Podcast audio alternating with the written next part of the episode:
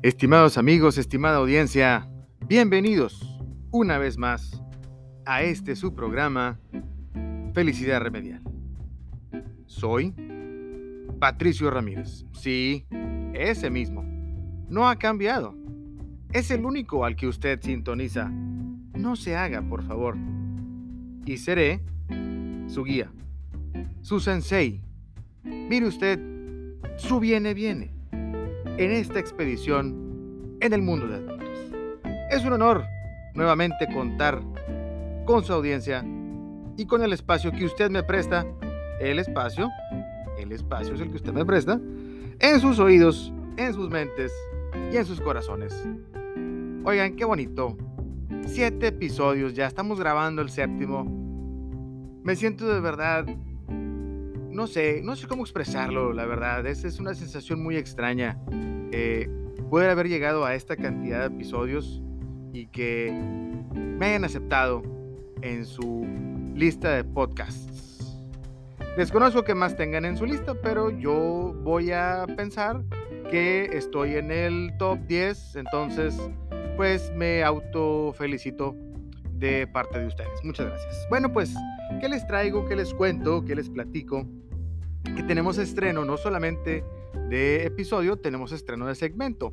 Ahora vamos a cambiar a otro segmento que se va a llamar, toda esta serie de, episodios se van a llamar La cultura del reconocimiento. Así es, estaremos explorando un poquito más eh, de cómo la eh, mayoría de la gente busca ser reconocida y busca que la quieran por las pendejadas que hacen. Sí, lo escucharon bien. Así es. Bueno, antes de comenzar este episodio, permítame presentarles a nuestro nuevo patrocinador.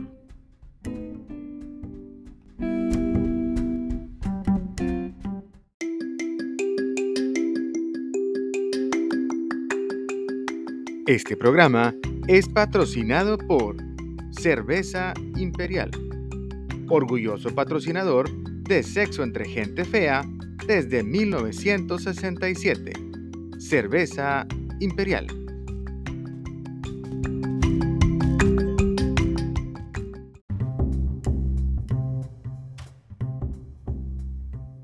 Muy bien, estimados amigos, estimada audiencia, antes de comenzar, les voy a eh, recordar, su madre no, no les voy a recordar, nuestra red social que es Twitter y la cuenta es arroba felicidadrem 01. Una vez más, arroba felicidadrem 01. ¿Por qué se los menciono? Porque sigo esperando que me manden algo. Compártanme algo de perdido un me gusta o no, eso no es de nuestra red social. No. Este, un like, algo, chingado. Díganme, oiga, no, este, cámbiese de profesión, lo suyo no es esto del podcasting. O felicítenme si así lo desean, ¿verdad? Digo, sé que me lo merezco, pero es bonito escucharlo eh, o leerlo, en este caso, que venga de todos ustedes. Muy bien. Eh, para aquellas personas que se están apenas uniendo a nuestra comunidad, eh, que son de ese tipo de gente que ven un podcast nuevo, no van al episodio número uno, dicen, bueno, voy a buscar qué, qué más trae, y se van derecho a otro episodio que crean que les gusta. Por si luego no saben de qué voy a hablar, pues aquí les voy en adelanto. En este espacio exploraremos la búsqueda de la felicidad en el transcurrir común de la vida. Los guerreros del diario somos una especie complejamente simple Recorreremos a profundidad dónde estamos, cómo somos, qué pensamos y a dónde vamos. Todo con un toque de humor y espacio para reflexionar. Esto es Felicidad Remedial. Bien, una vez eh, haciendo ese intro, este, aquí les va, no, cierto, aquí les va eh, de lo que vamos a hablar en este episodio. En este episodio hablaremos acerca de la cultura del reconocimiento exploraremos lo que hacemos como personas para buscar ser reconocidos y veremos lo que son capaces de hacer para conseguir esos 15 minutos de fama. Hablaremos de redes, de vacíos existenciales y mucho más. ¿Por qué creo yo que esto es interesante? Bueno, Quien busca que lo reconozcan y luego que lo admiren, está obscenamente tratando de llenar un vacío en sí mismo. Igual que los niños pequeños, hacen toda clase de acrobacias y pericias buscando que sus padres los volteen a ver con el clásico, mira mamá. Los jóvenes y adultos que buscan esta distinción subconscientemente están aplicando el, mira mamá, para sentirse valorados. La pregunta, ¿no sabes quién soy yo?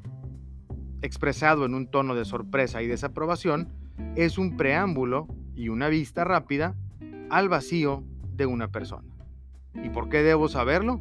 Puede contestar cualquiera, dejando a la persona en un estado de confusión e irritabilidad.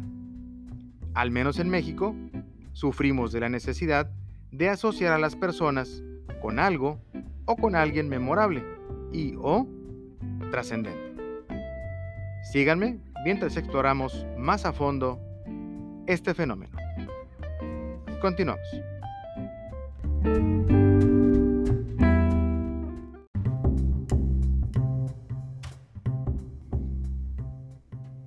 Los libros de ciencias sociales con los que crecimos nos decían que el ser humano es un ser gregario, que casualmente fue una de las primeras palabras que buscamos en nuestro diccionario Sí se acuerdan que antes era requisito en, la lista de útiles escolares, ¿verdad? Llevar un diccionario. ¿Y se acuerdan qué otras palabras buscábamos después? Bueno. Y fue así como nos dimos cuenta que el humano tiende a congregarse con otros seres de su misma especie. La convivencia es una cosa y actuar de la misma manera es otra. Los seres humanos modernos tendemos a buscar diferenciarnos de otros.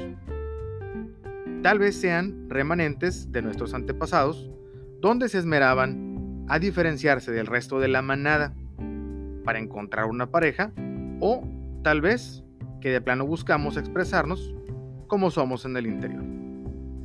El caso nos lleva a que la autodiferenciación trae consigo un elemento muy básico, la necesidad del reconocimiento. Esto lo podemos identificar en cosas tan sencillas como la historia. En la historia se habla de hombres y de nombres. Se identifica y se enaltece o se odia, pero al final se termina por reconocer a ciertas personas. Habrá personajes de la historia que nunca desearon ser reconocidos o nunca imaginaron que sus actuaciones fueran dignas de formar parte de una historia. Pero sin dudas, debe haber quienes definitivamente tomaron parte en sus actividades buscando ser recordados y reconocidos. Es decir, alguien hizo lo que hizo porque así era él, o alguien hizo lo que hizo con tal de que se acordaran de él en la historia.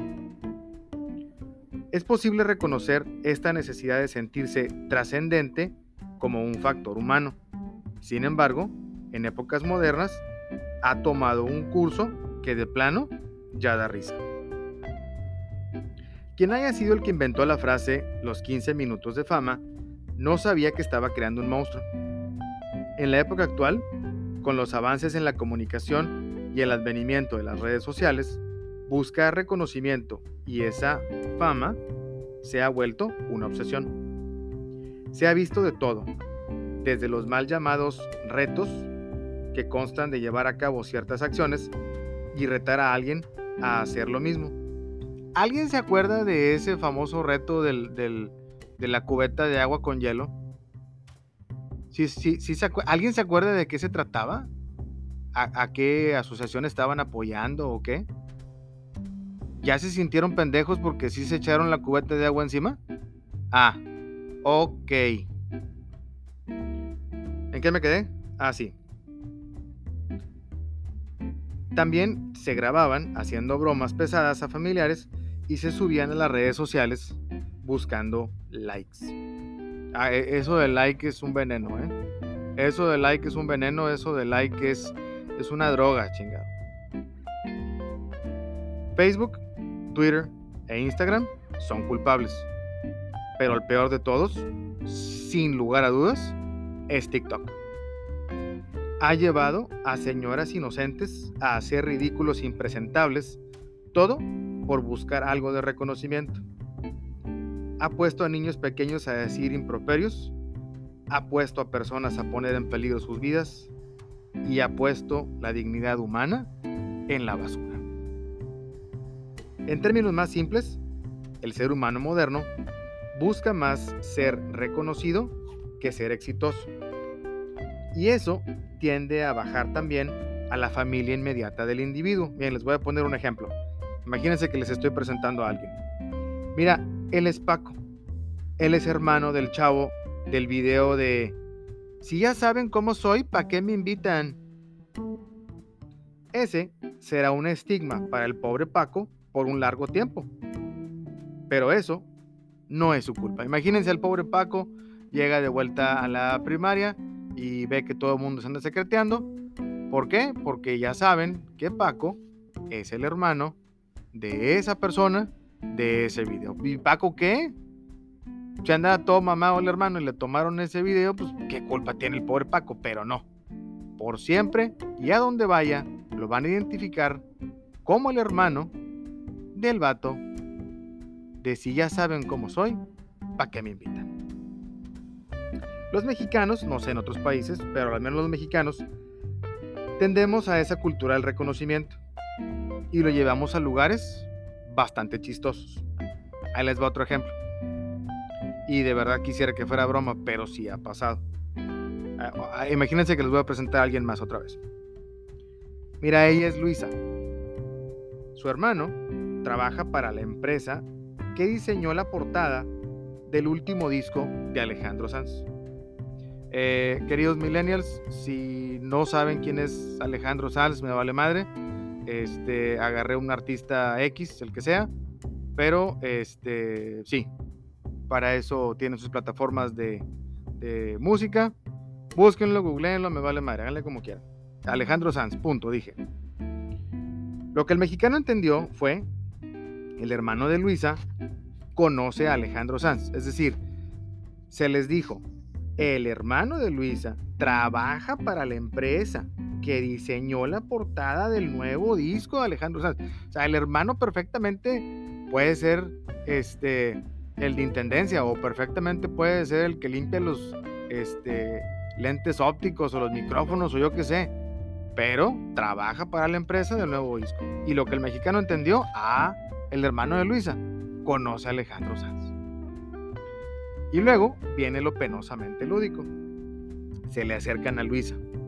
Oye Luisa, pregúntale a tu hermano si no nos consigue boletos para ver a Alejandro Sanz. O sea, ya no importa quién es Luisa, ni qué hace, ni si es buena gente, ni si tiene buena relación con su hermano, ni nada. Luisa es igual a Alejandro Sanz.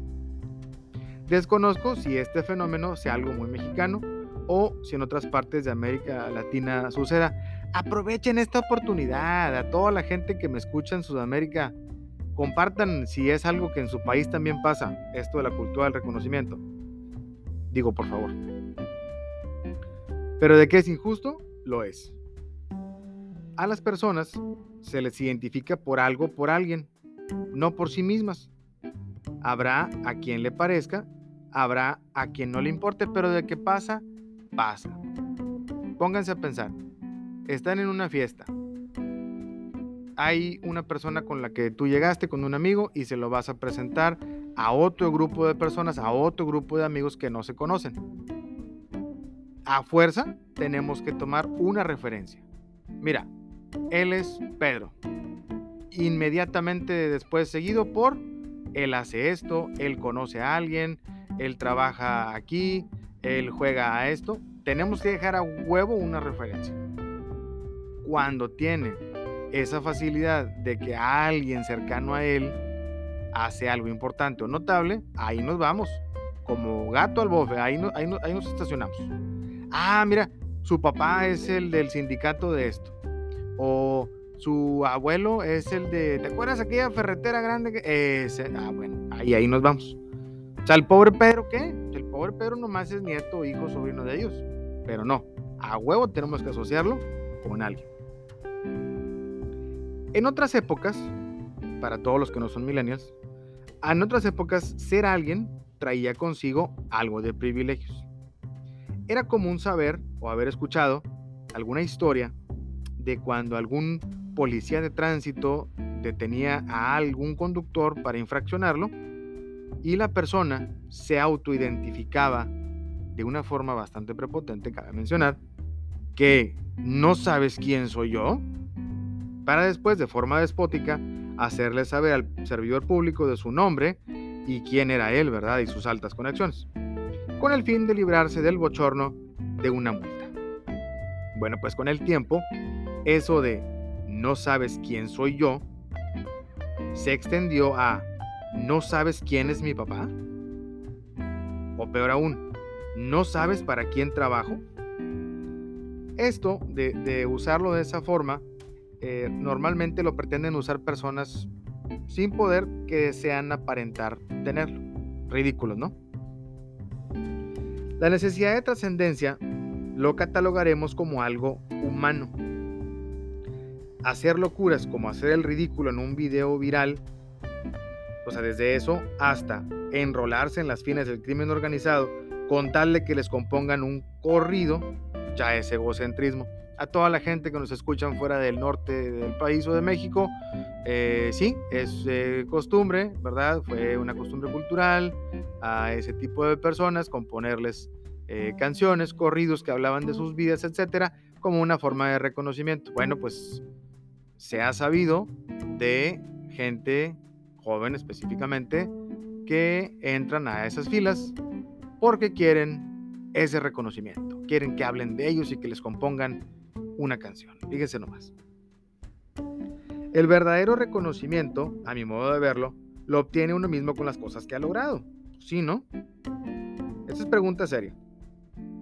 ¿Tiene menos reconocimiento un padre de familia que se esfuerza por sacar a los suyos adelante con un montón de sacrificios que el niño del video que se cae al río gritando la famosa Ya, güey, ya, ya, pendejo? Tiene más reconocimiento un servidor público que admite que robó poquito, si saben quién es, ¿verdad? Que una maestra que tiene 30 años en la docencia. De verdad necesitamos como personas contestar algunas preguntas muy difíciles para vernos al espejo y reconocer cómo somos y por qué somos así. El reconocimiento es un arma de doble filo cuando se busca y se consigue por una buena razón, puede dejar algo de felicidad. Pero cuando no se busca y se llega por razones negativas, el estigma del reconocimiento puede traer consecuencias sumamente difíciles. O sea, ese, ese niño que se cayó al río, el ya, güey, yo, yo creo que él no buscaba ser famoso por eso de momento no me acuerdo cómo se llama. Si alguien sabe cómo se llamaba, cómo se llama, perdón, por favor, este, háganmelo saber vía Twitter. Pero yo estoy seguro que él no, no, no buscaba eso. Ya lo quiero ver caminando por las calles de Monterrey eh, y que lo veían, lo veían pasar y le, ya, mira, ya, güey, a ver, dilo, güey, a ver, dilo. Qué mal. Que querían que dijera él, ya, güey, qué mal. Con la popularización de las redes sociales y el surgimiento de nuevas estrellas, y eso trae un chingazo de comillas, de ese mismo rubro, el público que las utiliza puede tener la sensación de que cualquiera puede ser el siguiente ídolo de Internet. Los garbanzos de a libra no ayudan. Esas casualidades de la vida, cuando alguien es descubierto en un video que se vuelve viral, solo ayudan a perpetuar el estereotipo de que cualquiera puede ser una sensación de este efímero mundo del entretenimiento digital. Las personas deben darse cuenta que al intentar obtener esa ansiada notoriedad, solo están tratando de llenar vacíos en sí mismos. Es un reclamo de ayuda disfrazado. El verdadero problema viene cuando se obtiene, porque pareciera que es como una droga, y cuando desaparece, trae los mismos síntomas de abstención.